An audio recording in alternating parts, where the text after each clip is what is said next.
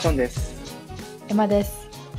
今回は、なんか、キャリアについてちょっと話したいなと思ってるんですけど、なんでこのトピックを選んだかっていう、なんか、たまたまなんか、エマと、なんかね、LINE してるときに、うんキャリアの話しようよみたいな、なったんだけど、なんかエマはなんか、なんでこのトピックで話そうと思ったの？うーん、なんかやっぱり今の仕事を始めて3年ぐらい経つんだけど、なんかちょっとなんて言うんだろうな、安住してるっていうか、なんか新しいチャレンジが欲しいなって思ってきて最近、いろいろ転職とかも見てるんだけど、うん。だからなんか他の人がどういうふうにキャリアをを形成してるのかっていうのはすごい私は興味あるトピックなので、なんかみんなと共有したいなって思い思ったからです。うん。だよね。確かに。安住っていうかまあ、安定してる会社で働いてるからね。そう安住しちゃうよ。ホワイトだから。なのに、なのに頑張りし、頑張って上に行くために、真面目なの。厳しさ、厳しい環境に身を置こうとするかそう。ら。ド M だからさ。そう、ド M だから。そう。俺も、俺も似てて、でもなんかう、ん。と、なんか、あんま危機管理すごい興味があって、新卒の時から。うん。で、なんかずっとそれを軸にやってきたんだけれども、なんか本当にこのキャリアでいいのかなって、本当に思い始めて、うん。で、なんか、ずっとなんか海外で働きたいとか思ってたけど、なんか、このままだと、なんか無理だし、で、なんか、ハードスキルとかも全然ないし、うん。わかる。なで、そう、で、なんか、こう、だんだん30ぐらい、今29なんだけど、うん、30ぐらいになってくると、こう、いわゆるマネージング、ピーポーマネージャーになりたいですかっていう話がやっぱり出てきて、うん。なんか本当に自分はピーポーマネージャーになりたいのか、それともなんかエキスパート系に行きたいのかとか、うん。なんかそろそろこう決めなきゃいけない時期に来てるから、なんかすごい最近キャリアで悩んでる。え、ショーンは people manager は嫌なの？なんか、そのリーディング、リーダーとしてのポジションを取るのは結構好きで、昔から得意だったんだけど、なんかその、人としてこうケアをしなきゃいけない。なんか、あの人とうまくいかないんですとか、なんはいはいか。、あのあんまり仕事にモチベーションが、なんか、湧かないんですみたいな相談をされたときに、なんかちゃんと、ちょっとどう対応していいかわかんないって感じ。なんかお俺が聞きたいわ、みたいな。人間関係の悩みとか。下手すぎて、もうなんか29年生きてたけど、最後までなんか答えが出ないまま29になったわ、みたいな感じ。いや、でも、そうでしょうね、きっと。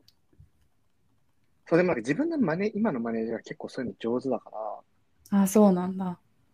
なんかそういう人を見てると、そうそう、なんか自分になれるのかなとかって思うタイミングもあるし、うん。そう、だからなんかそういうことを考えると、なんか、そのリーダーシップを発揮する場所って別になんかピーポーマネージャーとは限らないから、うんなんかまあそう、そういう違う選択肢でもいいのかなとは思うけどね。うーん、なるほどね。なんか、いや、羨ましい。なんか私は今までね、結構、あ、すごい、このマネージャーってすごい器量あるなっていう人についたことがないから、なんか想像がつかない。自分がどういう、リーダーになるとしたらどういうリーダー像になるのかっていうのが全く想像つかない。いいんだようね。ん。え、逆にこうはなりたくないみたいなのは、こうはなりたくないっていうのは、なこうなりたいっていうのは結構なんかそのその人の裁量に任せてなんか羽ばたかせたいっていうかさその人のやり方で羽ばたいてほしい花を咲かせてほしいっていう方針かなうん。本人主義とも言いますいや、えでも超超いいマネージャーじゃん。なんか今まで自分がさあの成長してきたなって思うポイントはやっぱりそのマネージャーが一回なんか長期のあの病気なんていうの病気のお休みとかでいなくなっちゃった時とかなんか自分の任されてることより上のレベルのことを一回一回任された時にあできるかなって思ったけどあやったやってみたらできたって思った時に自分が一番成長したなって思ったのね、うんなんか今までのキャリアの中で数回そういうことがあって。なだからなんか人間って意外となんかそうやってみなってなんかその放任じゃないけどなんていうの？その牧場に放たれたら結構できるもんじゃないかなって思うのね私は。だからマイクロマネージをするんではなくってなんかその人の可能性を信じていや何？そのほあの放牧じゃないですけど その牧場に放つようなマネジメントの仕方をやりたいなって思ってる。うん。そうだね。まあでも、つまりはなんかでも、ピーボンマネージャーにはなりたいと思ってるってことだよね。え、できればなりたくない。え、どっち？え、なんかた、そのなんていうんだろうな、その上に上がること、上に上がるために自分がマネージャーにならないといけないんだったらやるけど、どっちも道が与えられてやらなくてもやってもいいよっていう道だったら、インディビジュアルコンコントリビューターの方でうん。いたいかな。方が楽だよね。そう。自分だけで結果出してる方が楽うん。だと思ねそっかそっか。まあでも、ならざる、ならざるを得ないんじゃない？きっと。う。なんだろうその、上を目指すのであればっていう。うーん、なんか、あんまりなんか他人に興味がないのね、私。うん。だからなんか、こういう、でも他人に興味がない性格だけど、多分マネージャーとかになったら、やっぱりその人に成長してほしいって思うし、あの、仕事に意味を見出してほしい。毎日ね、仕事に来てるわけだから、なんかその、意味を見出してほしいって思うから、すごい結構一生懸命になっちゃうと思う。自分がもし、部下がいたら。うん。なんか今のマネージャーは人としてはすっごいいいけど、なんかハードスキルについてもソフトスキルについても何も学べるところがない。うん。てかそもそもいいマネージャーってなんだろう？なんだと思 えーなんか、自分が今まででいいなと思う。まあ今のマネージャーすごい いいマネージャーで、同じマネージャーのもとで今3年ぐらい働いてるんだけど、ううん。まあ、いいマネージャーの一つとしてはなんかすごい信頼を置いてくれる。うん。なんか、まあでももちろんそれはなんか最初入社してから、その一何年間か積み上げてきた信用の上に立ってるものでもあるけど、うん。なんかまあやり方は任せるよみたいな。ゴールはこれで、リソースはこれだから、まあ、あとは自分でフィギュアアウトして、困ったら連あのいつでも相談乗るよみたいな。っうん。え、素晴らしいね。ていう感じの人人だし、うんあ。とまあ、やっぱりすごいハードスキルもすごいあるから、うん。その俺もその人のアドバイスをすごい信用できるうん。し、なんか自分の中で違うなと思った時に結構、いや、違うと思います。なぜならこうだから。って言える関係性をこう作ってくれてる人っうん。ていうのもあるかな。あと、まあ、すごい透明性が高い。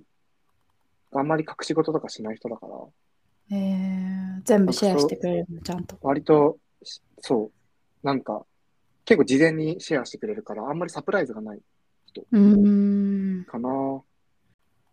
かな、でも、あと、でもなんかいろんなマネージャーのスタイルがあって、たまたまその人に俺は合ってるんだと思う。その結果重視、うんそうね。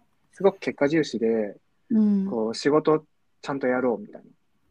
で、楽しくやろうみたいなタイプだから、なんか他のマネージャーと仕事することがあるんだけれども、そういう結構いろいろで、なんかこう、例えば何かプロジェクトが立ち上がりましたって時に、なんかこうみんなはどうしたいみたいなことをずっと聞く人は聞くタイプ。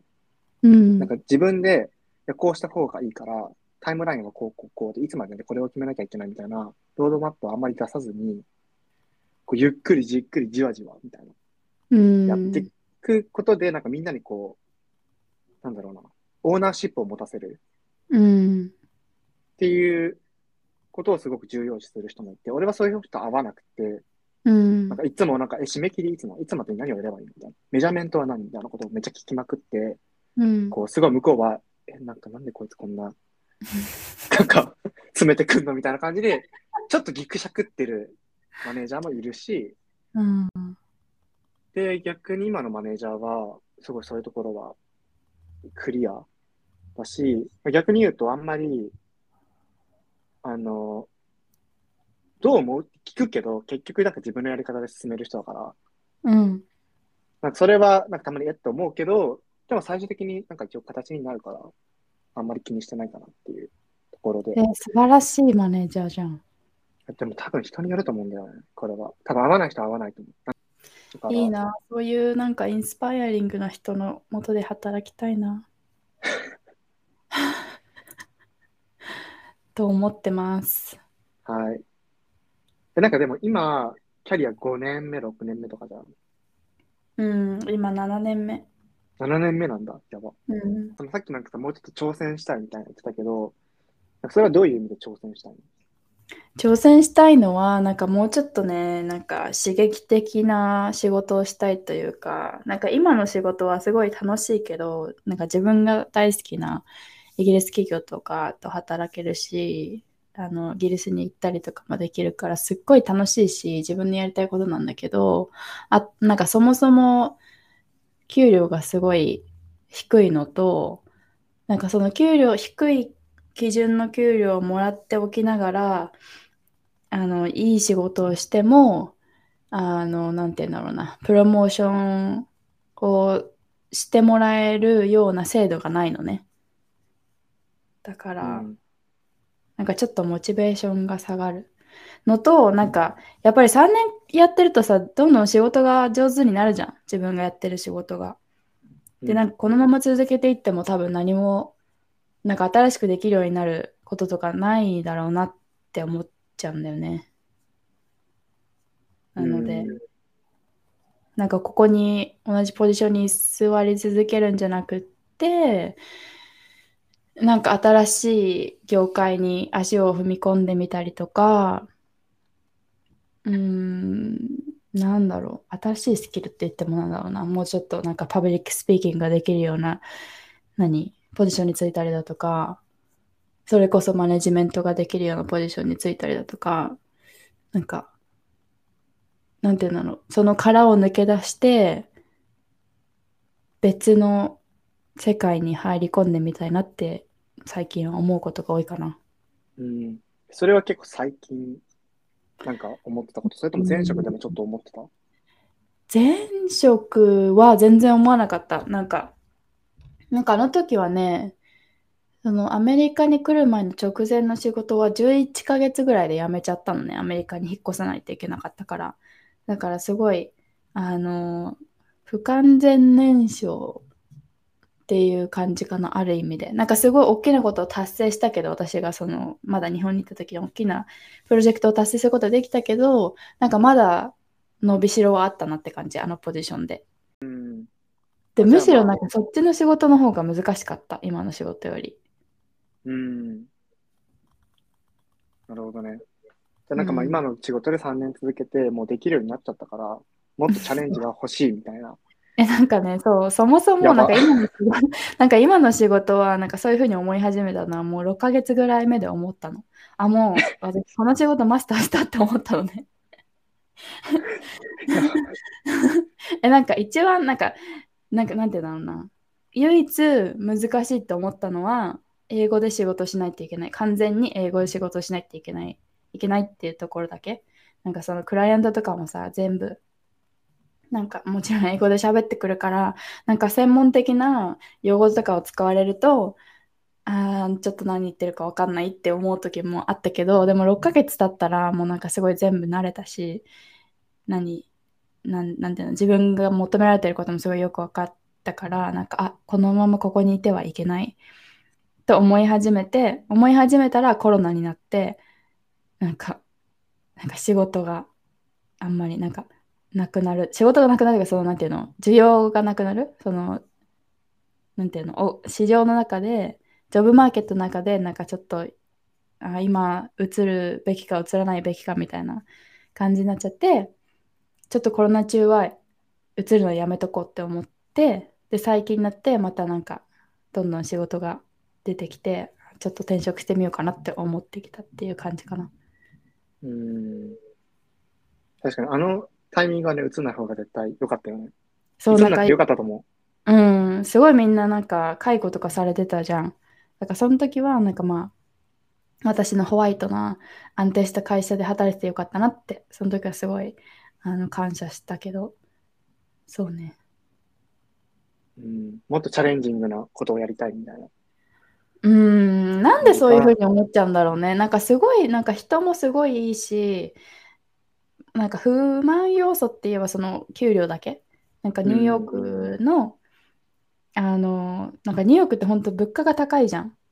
だからなんか、なんかすごい一定の額のお金を稼いでないとなんかすごいあんまり楽しめないっていうかさ、なんかうん好きな時にレストランに行ってなんか値段を気にしないで食べるとかいうのもあんまりできないから、うんだからそういうなんか水準に持っていくためにはもうちょっとなんかお金を払ってくれる職場に行きたいなっていうのも思うしそうでなんかこの前初めてアメリカでなんか面接を受けたんだけどあの他の会社の面接を受けたんだけどその時には結構なんか手応えがあってなんかあなんかこれだけ払ってこれぐらいの給料払ってもらえる会社でも面接してもらえるんだって分かっちゃったの。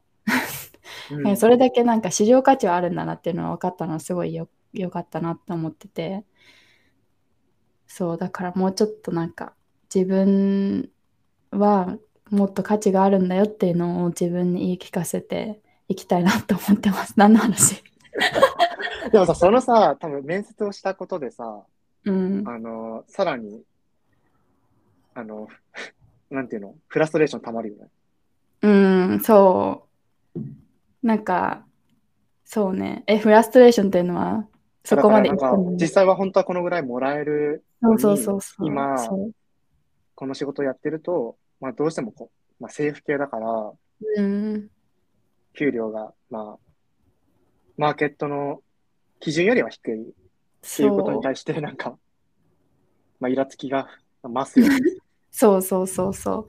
そもそも、そう、しかもなんか同業の他の政府系の仕事と比べても低いのよ。だからうん。ね、なんでだっていうふうには思うけどね。で、そうだね。うんじ。じゃあなんか、じゃあ次転職するならあれだね。なんか、こう、どんどんどんどん仕事の責任が増えていく仕事じゃないと、多分なんかうん転職しても同じ悩みが来そうじゃん。そうそうそうそう。なんかやっぱ飽きやすいのかな。な飽きやすい、飽きやすいのかもしれないけど、なんかやっぱりさ、なんか毎日や、何、仕事をするんだから、なんか自分のためになる、自分が成長してるっていうさ、実感を持ってやりたいじゃないですか。あとなんか、その自分のさ、大半の時間を割いてるわけだから、なんかすごい充実した時間にしたいのね、私は。だからなんか、あ何も成長できてないとか、その上司の尻拭いをしてあげるみたいなこともちょっとなんかね、なんかもうちょっとこの時間、なんか別のことに使えるかなっていうふうに思ってしまうんですよね。うん。そなるほど。う。でもさ、やっぱ、その30目前だからこそ悩みじゃないけど、やっぱなんか子供とかを産むとかさ、やっぱな考えるようになるんだよ。なんかもうタイムリミットがあるじゃん、女性は。このなんか高齢出産は危ないみたいな。だからなんか子供子供が生まれるんだったらなんかこういう職場でもいいのかなっていうのは思ったりもする。なんかホワイトだし産休もちゃんとあるしっていうのはね考えるけど確かに。まあ、いろんなね、要素がね、入ってくるよね。なんか何をプライオリティに置くかによってちょっと、そうそう本当になんかさ、なんか20代前半の時の方がさ、もうちょっとこう、なんだろう。あんまり悩む要素がなかったよね。なんか、うん本当にそうだった。なんか何も考えなくても、なんかやりたいことだけやってればよかったけど、ね。なんかそれだけじゃ生きていけないんだなって。いや、哲学っぽくなってきちゃった。え、だってなんかすごいさ、なんかすっごい忙しい仕事とかだったらさ、子供と一緒にいる時間も少なくなるわけじゃん。なんか、アメリカは何とかを雇う文化が根付いてるから、その仕事に集中するっていう意味では楽になるのかもしれないけど、なんかその大切な時間を削ってまで仕事するのってどうなんだろうっていうのはすごい思うかな。うん。まあ、まだ子供いないので、なんかな、な、何言ってんだお前って感じだ。まだ29です。キラキラですい。やいや、そうそうそう、そうだよね。しかも一回激務を経験してるから。そう、そうなんなんか面白いのはさ、私の新卒で入った会社さ、めめっちゃ激務だったじゃん。うん。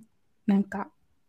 でもそこで働いてた人になんか久々に会うと、なんか一回ホワイトに行って、また激務のなな会社に戻ってる人がほとんどで、なんかもうなんか、なんて言うんだろうな。アディクトなんじゃない？うん、あれや絶対やばいよね。あれ。るよね。あるよね、絶あれ 共通の友人でもいるじゃん。どうしても激務に走っちゃう子が。対。そう、ゲ ストに出てもらった人、一人ですね。やばい。そう、走っちゃうんですよ、やっぱり。激務に。物足りなくなっちゃうんだろうね、きっと。そう、そうなんだと思う。だからやっぱ刺激が足りないんじゃないかな。ちょっと最後のトピックで、なんか、さっきさ、なんか外国、あの、アメリカの企業とインタビューしたみたいな話をしてて、でうん。なんか俺もさ、あの、実はなんかヨーロッパにある、ん アメリカが本社でるんだけど、まあ、ヨーロッパのオフィスで、なんか危機管理系の、なんか、面接を受けてて、なんかなんかそれのシェアをしようみたいな。はい。ぜひ。そうえ、どっちから話す？え、ど、ショーンからどうぞ。え、なんかまずはいプロセスが知りたい。なんかどどうやって始まったのかみたいな。ああ、そうそうそう。なんかもともとなんか LinkedIn で、その会社のリクルーターから、が受けませんかみたいなのが来て、で、ん。当時なんか興味なかったから、うん。しかもなんか、ヨーロッパかよみたいな感じで、なんか、あんまり興味がなくて、シカトしてたんだけど、まあなんかでも、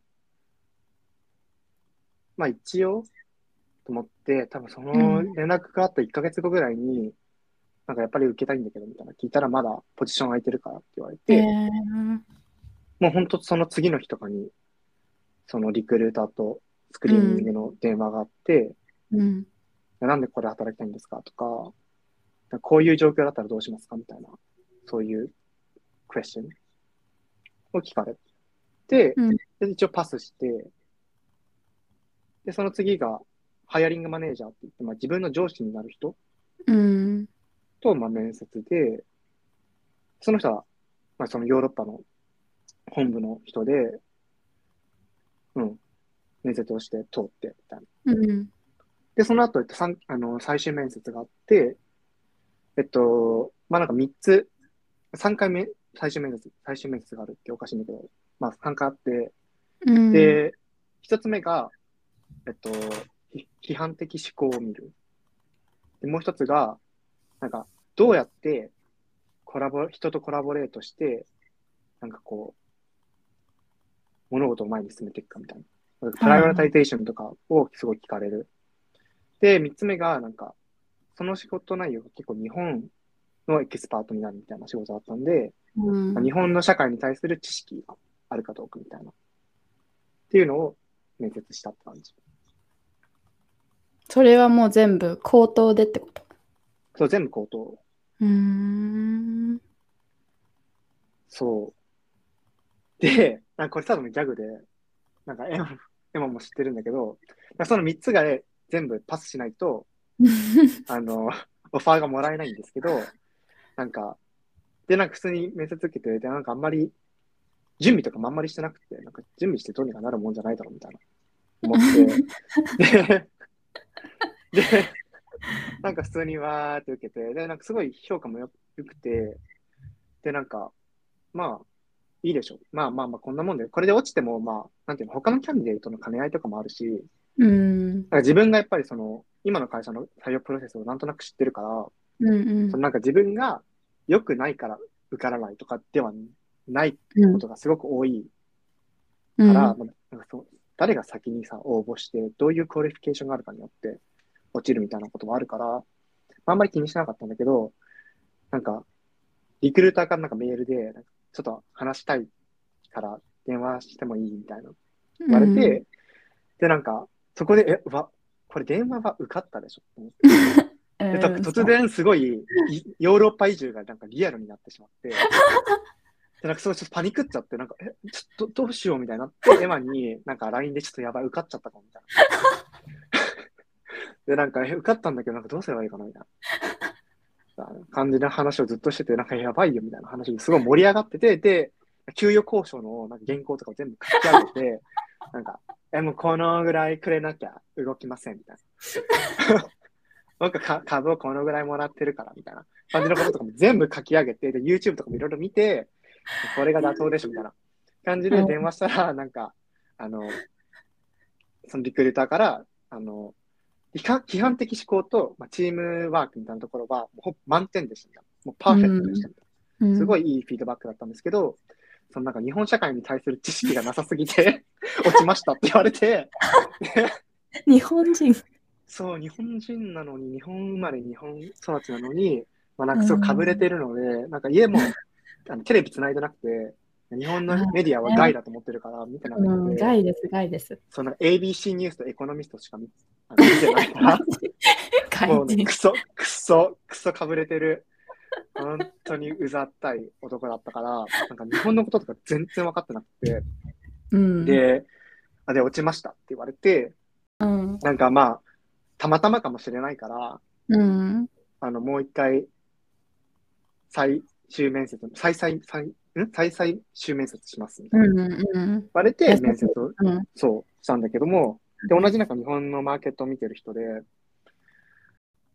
あの、まあ、面接受けたんだけど、なんか全然なんか日本のマーケット知識に関する質問じゃない質問もたくさんされて、ああ、そうだったね。そうそうそう、圧迫面接とかもされて、うん。なんか、もう、もうなんか最後らへんやる気なくて、もう落ちたなと思ったから、うん。そうなんか質問ありますか？って言われたときに、なんか、普段だったらなんか、あ、どういうカルチャーですか？とか、うん。うん。なんか、こういうところがちょっと心配なんですけど、なんかどういうリソースを、なんかその会社が提供してくれますか？とか、うん、っていうことを聞くけど、なんかいつも、毎回なんか、まあもし受かったらの話なんですけど、で、まだ結果が来てないんだけれども、受けたのが先週なので、え、来てないの？まだ。まだ結果来てないよ。え、じゃあ落ちてないじゃん。落ちてないけど、多分落ちたでしょ。なるほどね。かなえー、ほんと面白いね。そっか。ヨーロッパに住んでほしかったな。そう、でもなんかすごいラーニングもあって、なんか初めてやっぱりそういう海外に、今までやっぱり東京オフィスの、なんだろう、外資系企業とかには、うん。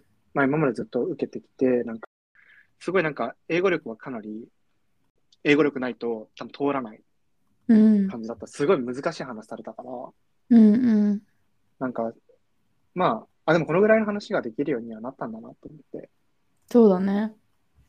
そうそうそう。なんか昔ね、そのサブウェイでサンドイッチ頼めなくて、チーズしか入ってないパンをもらったような自分そかられどう長したなにどうやっ。たらさ、どうやったらできんのやっぱ、ノーを言いまくったみたいな。あ、そうそうそう、全部ノーって言ったら、本当に、Are you sure? って言われたけど、No, no. それ高く高くなっちゃうと思って。ああ、なるほどね。そうそうそう。トッピングを増やすと、増やすと高くなっちゃうから。まあでもそんな感じで、まあ、かな。でもまあ、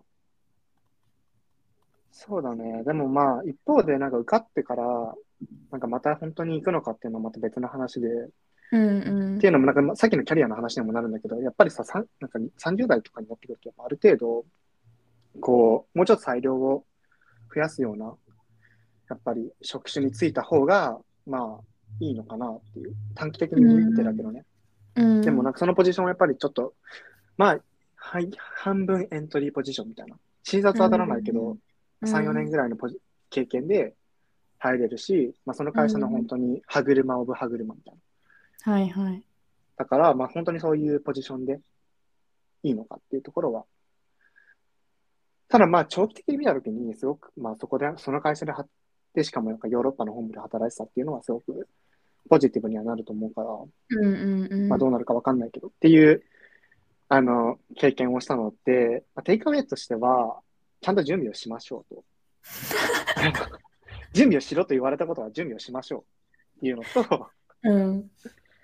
まあ、なんか、落ちるときは落ちるから、そう、まあそうだよ。気にやま気に病まずって感じかな。そうだね。いいラーニングだったね。そう。エマは？エマもね、最近、そう、アメリカに本社があるというか、アメリカにしか本社ないけど、あの、なんかアプリで、えっ、と、言語が学べる、まあ、ビジネスをやってる会社の面接を受けて、なんかすごい面接が多かったの。なんか最初リクルーターと面接して、2回目は、なんかその仕事を今までやってた、担当してた人との面接。で、その後に、で、そこはすごいなんか、Oh, fantastic! みたいな感じですごいね、なんかいろいろ、あ、すごいなんか、あの、なんていうんだっけ、感触がいいというか、感じで、で、その後に、じゃあ、テイクホームタスクやってくださいって言われて、課題を出されたのね。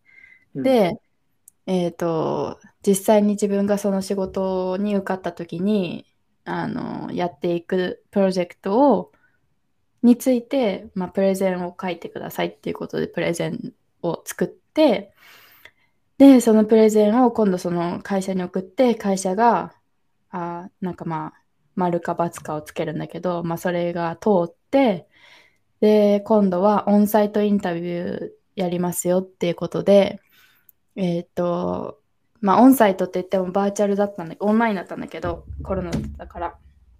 そのなんかスケジュールが、なんか、1日目4人と面接して、あ、最初になんか、えっ、とね、そのプレゼンをボードメンバーに 発表してくださいみたいな感じでプレゼンが一番最初にあって、その後に3個か4個か4人くらいと面接して、で、次の日もまた面接があったの。なんかいろんなチームの人と会ってカルチャーフィットを見るみたいな感じだったから、その次の日も2人ぐらいと会って面接をして、で、最終面接が終わり、で、その最終面接が終わった後にリクルーターから連絡が来て、なんか、電話したいんだけど、今時間あるみたいな。で、なんかその、電話したいって言われた時のメールが、なんか、あのーなん、なんだったっけな。なんかフィードバックをあげたいみたいな感じだったのね。だからうんフィードバックみたいな。なんか普通に合格してたらメールでポン合格ですみたいなこと言ってくれるんじゃないかなと思ってたから、なんかこれはちょっと怪しいと思ってたんだけど、で、電話で、なんか everyone really liked you ってなったんだけど、なんかその、このポジションがディレクターのレベルのポジションだったんですよ。で、なんか、なんか今回は、なんかもうちょっとシニアでもうちょっと経験年数がある人を雇うことにしたの、みたいな。ごめんね、みたいな。でもこのチームが、なんかその将来もっと大きくなって、チームで一番最初のハイアリングだったんだけど、そのダイレクターのポジションが。で、このダイレクターが決まった後に、チームがどんどん大きくなったら、またポジションも増えるだろうから、その時にまたアプライしてほしいって言われて、え、だったらさ、なんか最初の方でなんかもうさ、勤務経験とかさ、わかるじゃん。最初に断ってくれよって思ったんだけど。っていうことがあって、そう、それはね、ダメだったんだけど、まあでも、いい経験ではあったかな。なんかアメリカでちゃんとしたなんか一般企業と面接するのは私初めて、初めてだったから、なんか、あ、こういうふうなこと聞かれるんだみたいなことが分かったのはすごい良かったかな。うんえ、なんか具体的にどういうこと聞かれて、なんか、こういうこと聞かれたと思った？え、なんかね、What's your, what's your greatest achievement? って言われた。なんか、in your, in your career, what was your greatest achievement? って言われごめん、そて。れ、え超ベーシッククエスチョンじゃない？嘘、初めて聞かれた。あ、本当に？うん。なんか今までその政府系の、政府系っていうか、政府の質問しか受けてこなかったから、違うのかもしれないけど、なんあか、ーそんなになんかさ、今まで一番なんか達成感があったことは何ですかって言われて、なんかすごいアメリカらしい質問だなって思った、私は。あー、じゃあ文化の違いだね。多分俺アメリカ企業ばっかり受けてるから、そういうことばっかり聞かれるから。うん、なんかね、それは聞いたことなくて、なんか、うん What are you the most proud of? なんか、in your career? みたいな感じだった。でなんか、うん。でもそれ即興で答えて受かるのすごくない？普通に。えそう、なんかそれはね、い一個用意してたの。で、一番、そう、なんか一個用意してて、それは言えたんだけど、あのーその、2回目に面接した人と、 onsite interview でまた面接があったのね。で、その人が、なんか、あ、前回はこの、まあ、 achievement について、この話をしてくれたけど、今回は他の achievement について話してくださいって言われて、なんか、うーんと思って、なんかパッと思いつかなくて、なんかそんなに、なんて言うんだろうな、なうまい言い方で答えられなかった、その時。うん。まあでもそれはちょっと向こうが試してるよね、完全に。うーん、まあね、なんか、でもなんかそもそもそも多分考え方の違いっていうかさ、なんかアメリカ人と仕事してる中で、なんか自分の功績とかをすごいやっぱり前に前に発表する文化じゃん、アメリカって。で、そうやってなんか評価を受けていく文化だなっていうのはすごい働いてて思うし、思ってたから、なんかそういうふうにと物事を捉えるのって、なんか大事なんだなって、アメリカで面接を受けていくにあたって。うん。なんか日本だと結構さ、やっぱ謙謙遜とか謙虚にならないと、なんかいやいや、チームのおかげですとかさ、チームのおかげで自分がこういう、なんていうの、プロジェクトが達成できましたみたいな考え方だけど、アメリカだと、なんか自分がこのように貢献しました、これが自分が達成したことですっていうのを軸に置いて、あの、なんていうの、自分のキャリアとかを話すときに、あの、考えていった方がいいんだなっていうのはすごい感じたかな。うーん、確かに。うん今後のね、なんかキャリアビルディングの時に役には立ちそうだね。そうそうそう。でもそのさ、プレゼンやってさ、最後まで行ったのもすごいよね、ディレクターの ポジション。ねびっくりだよね。なんか、あの、ジョブディスクリプションには最低10年勤務経験が必要ですって書いてあったから、もうなんか、でもすっごい楽しそうな仕事だったし、絶対できるなとは思ったから応募はしたんだけど、なんか最終面接まで行くとは思ってなかった、自分でも。あこんなのでいいのみたいな。これでいいんですかみたいな感じだった。こんな私のプレゼンでいいんですかって感じだったけど、なんかすごいみんないいって言ってくれて、そうね。まあ、もっといい機会があるよって自分に言い聞かせてる。そっか残念。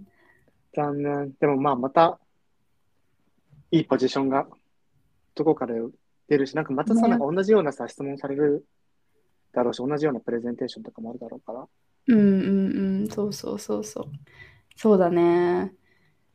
そうなんですよね。なんか、今まではすごいね、なんか、ビヘイビアルクエスチョンが多かったのよ。うんなんか、こういう状況の時はどういうふうに対応してきましたかとか、あの、コンフリクトがあった時はどういうふうに対応しますかとか、チームの中でコラボレーションしながら何？働いた経験を話してくださいとか、そういう結構質問のケースが多くって、それには慣れてたんだけど、今回のやつはなんか、全然なんか、talk about your experience みたいな感じだったね。うんあとはなんか、レジュメについて話してくださいみたいなのもすごい多かったかも。へえ。なんか、とりあえず自分のなんか経歴について全部話してくれるとか、必ず聞かれた。これから受ける方は準備した方がいいです。うんうん。確かに。うん。そうだよね。例えばなんか日系、今までずっと日本の会社で働いてて外資系受けようと思った時に、多分そういうこと聞かれるから。うんうんうん。1社目が日本の会社だったじゃん。うんうん。もう俺びっくりした。なんか質問が。うん、なんか、インターンとか外資系だったし、だからなんかその、いつそのいつもその会社のミッションとどうつながってるかとか、自分がどういう強みがあって、どう貢献できるのかとか、うん、なんか自分のこうユニークさをこうアピールするみたいな、っうん。ていうバラっていうものだと思って、まあ、日系の会社を受けに行ったら、まあ、もちろんなんか事前に準備とかはしたんだけど、うん。謙虚に、謙虚にみたいな。もうアメリカの大学を卒業してる時点で、もうなんか、うがった目で見られるから、いかに日本に、こう、馴染んでるかっていうのをアピールしなきゃいけないっていうのはすごい頭で思ってて、うん。でもなんかね、質問がなんか、動物に例えるとあなたは何ですかとか、え？もうさ、そんなのどうすんだよみたいな。そでもなんか俺は、でも、も聞かれるって分かってたから、なんか、あ僕はなんか、あの、記事だと思いますみたいな。あの、後ろ、なんていうの、もう上の、上からの視点で、こう、幅広く見ますみたいなことを言っとけば、なんかいいだろうみたいな感じで、俯瞰的、俯瞰的。そう、俯瞰的に見ますみたいな。うん。とか、でもそれはなんかそれ聞くんだとか、あとなんかひどかったのが最終面接で、役員との、役員とか社長とかの面接だったんだけど、なんか、うん実家がさ、当時実家に住んでて、うん実家が結構、質問したくなるようなところに住んでて、両親がね、自分は全然住んでない、もう今全然住んでない。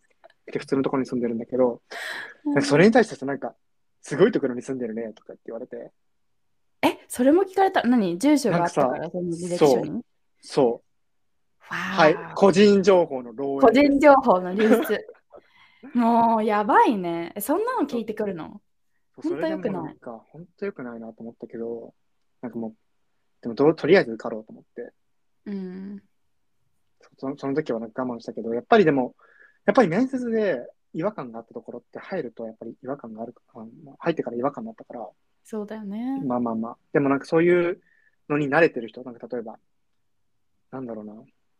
あそういうなんか性格とか、そういうところを聞かれるじゃん、やっぱ日本の会社って。まあ中途だともうちょっと実績聞かれると思うけど、うん。なんか外資系だとさっき言ってたみたいに、その何が最もいい達成で、なんかそれに対してどうアプローチししたかとかうん。っていうのが聞かれるからね。うんうんうん。そうそうそうそう。実績でイギリで。うん。うんイギリスだともうちょっとコラボレーション重視っていうん、どうだろう。うーん、いい質問だね。うーん、なんかまあアメリカと比べたら謙謙虚さとかはまあある人はあるかもしれないけど、それでもやっぱりなんか日本のようないやいやいやいやいやいやとあのとんでもないですみたいなのよりかはこれをやりましたよっていうあのちゃんと実績を話す方が評価はされるかもしれないイギリスは。うん。うん。えちなみになんかインタビューするときになんかさ、うん。こう、こういうことに気をつけてるとか、こういうなんか、なんだろう、裏技みたいなのある？裏技？うーん、なんだろう、気をつけてる、気をつけてること。えー、なんかその自分が本当に信じてることしか話さないかも。なんか死亡理由を一つとっても、なんかやっぱり、うーん、どうしてこの仕事にアプライしたんですかって言われて、なんか結構そこが定まってないと、そこがなんかバレちゃいそうだから、なんかそもそもその企業がやってるミッションとかに共感しないとアプライしないけど、なんかどうしてこの仕事があの自分にとって意味があるし、自分のためになるし、自分のスキルと経験がジョブディスクリプションに合ってますって言えるような仕事を選んで、で、なんかちゃん、そうするとやっぱりちゃんと情熱が入ったまま喋れるから、うん。なんだろうな、い説明が難しいけど、なんか、うん、そのパッションが伝わるような仕事を選んで、ああの、面接に臨むかな。うん、うん、確かに。パッションがないとね、声、声に乗るよ。そのパッションのなさが。そうそう。私すごいエモーショナルな女だからさ、なんか、すぐなんかさ、あの、結構なんか情熱的になっちゃうんだよね。だからすごい泣きそうになる。自分の経験とか話してる時とか。えー、すごい。そう、だから例えばそのなんか言語アプリの何会社に応募した時とかは、なんかどうしてこの仕事をやりたいのかって聞かれた時にいやもう自分がもうそもそもその言語を自分で学ぶっていう経験をしてしてきてなんか今アメリカに来てなんかその経験がすごく役に立っていると。なんか自分で何ゼロから喋れないところから自分で勉強して自分で喋れるようになったっていう経験がすごく今生きてるしアメリカで今日本人として働けるのもそうやって英語の勉強頑張ったからなんですよねってで御社がやってるあのビジネスっていうのはその言語をなんだろうなあのもより多くの人が無料で勉強できるっていう環境を与えてる素晴らしい、ね、あのことをしてると思います。だからそれに自分も加わりたいなって思ったのが一つの理由ですみたいなことを言ったんだけど、うん、なんかそこがなんかやっぱり刺さってくれたみたいで、うん、なんかやっぱりそういうなんかパーソナルな経験を入れていくとなんか覚えてもらいやすいしあと私が話した時はそのどうしてどうやって英語を勉強したかっていうことを話す時にエマ・ワトソンの動画をもう何回も何回も見てそれを暗記して自分の会話の中で使えるようにしていったんですよみたいなことを言うとやっぱりエマ・ワトソンっていうふうに覚えてくれるんだよねその人たちが、面接官が。そうだから印象にも残りやすいからだからすごいなんかパーソナルなあの話を入れ込むようにはしてるかな。あ、すごい。それ、多分俺やったことないかも。でもすごいいい、いいっていうか、うん、自分が面接官だったらすごい記憶にも残るし、そうそうそう。なんか、すごいなんか、う嘘じゃないというか、なんかなん、すごい純粋に聞こえるから、うん、純粋に聞こえるっておかしいけど、うん。あ、それすごいいい tips だし、ちょっと今後俺も使いたいと思う。やった。うん。すごいいい、いい tips。今度使ってください。使ってあ、俺も tips がちょっとあって、はいはいはい。あのこれは多分 tech company だけ多分通用する。うん。で、そう。で、自分の経験的に、えっと、まず、まるでその会社でも働いている人のかのように振る舞う。へえ。っていうのをすごい、すごいやってて、うん。で、それをすごい、なんだろう。相手を同僚かのように俺は扱うようにしてて。あいいね、いいね。うん、うん。だから、なんか、話すときも、なんかあなたはこういう状況どうしますか？っていう話をしたときに、うん、最初 I からスタートした後に、その後 We に変えるはいはいはい。なんか、素晴らしい。ただ We have to support なんかこれこれとか、うんうん、Our mission is this とか、あまるで自分がその会社で働いてるかのように見せることで、から向こうにイメージしてもらう。なんかこの人この会社にいそうだなって思わせることって。うんうん、えー、素晴らしい。すごく大事だから、うん、そのもうあえて We とか、はいはいはい。なんか、うん、っていう言葉をすごい意識的に使ってる。っていうのは多分結構いい、えーうん、いい印象を与えることが多いかなと思う。うんうんうんうん。えー、それ素晴らしいね。それ tech company だけじゃなくてもなんか使えそうだね。うん、あかもしれないね。うん、会社でも。えー、なるほど。確かになんか向こうがこっちが働いてることをイメージしてくれたらね、なんか、あ、もう、もう働けそうだなって思うもんね。あ、そうそうそう。だから、そう、うん、特になんか tech tech company って、まあ、スタートアップであるほど、うん、なんか、ハードスキルよりもカルチャーフィットを見てるところが多くて、まあ、特にうちの会社もすごい見てて、まあ、だからこそそういうなんか、イメージさせるっていうのは結構使ってるかな。うんうんうんうん。なるほどね。はい。えっ、ー、と今回はキャリアについてざっくばらんに話しました。えー、まあ30目前だからこその悩みだったりと実際にインタビューを踏まえて楽しくお話ししました。Uh, I hope you guys enjoyed it and found it useful. Um, we'll see you on the next episode. Bye. Bye.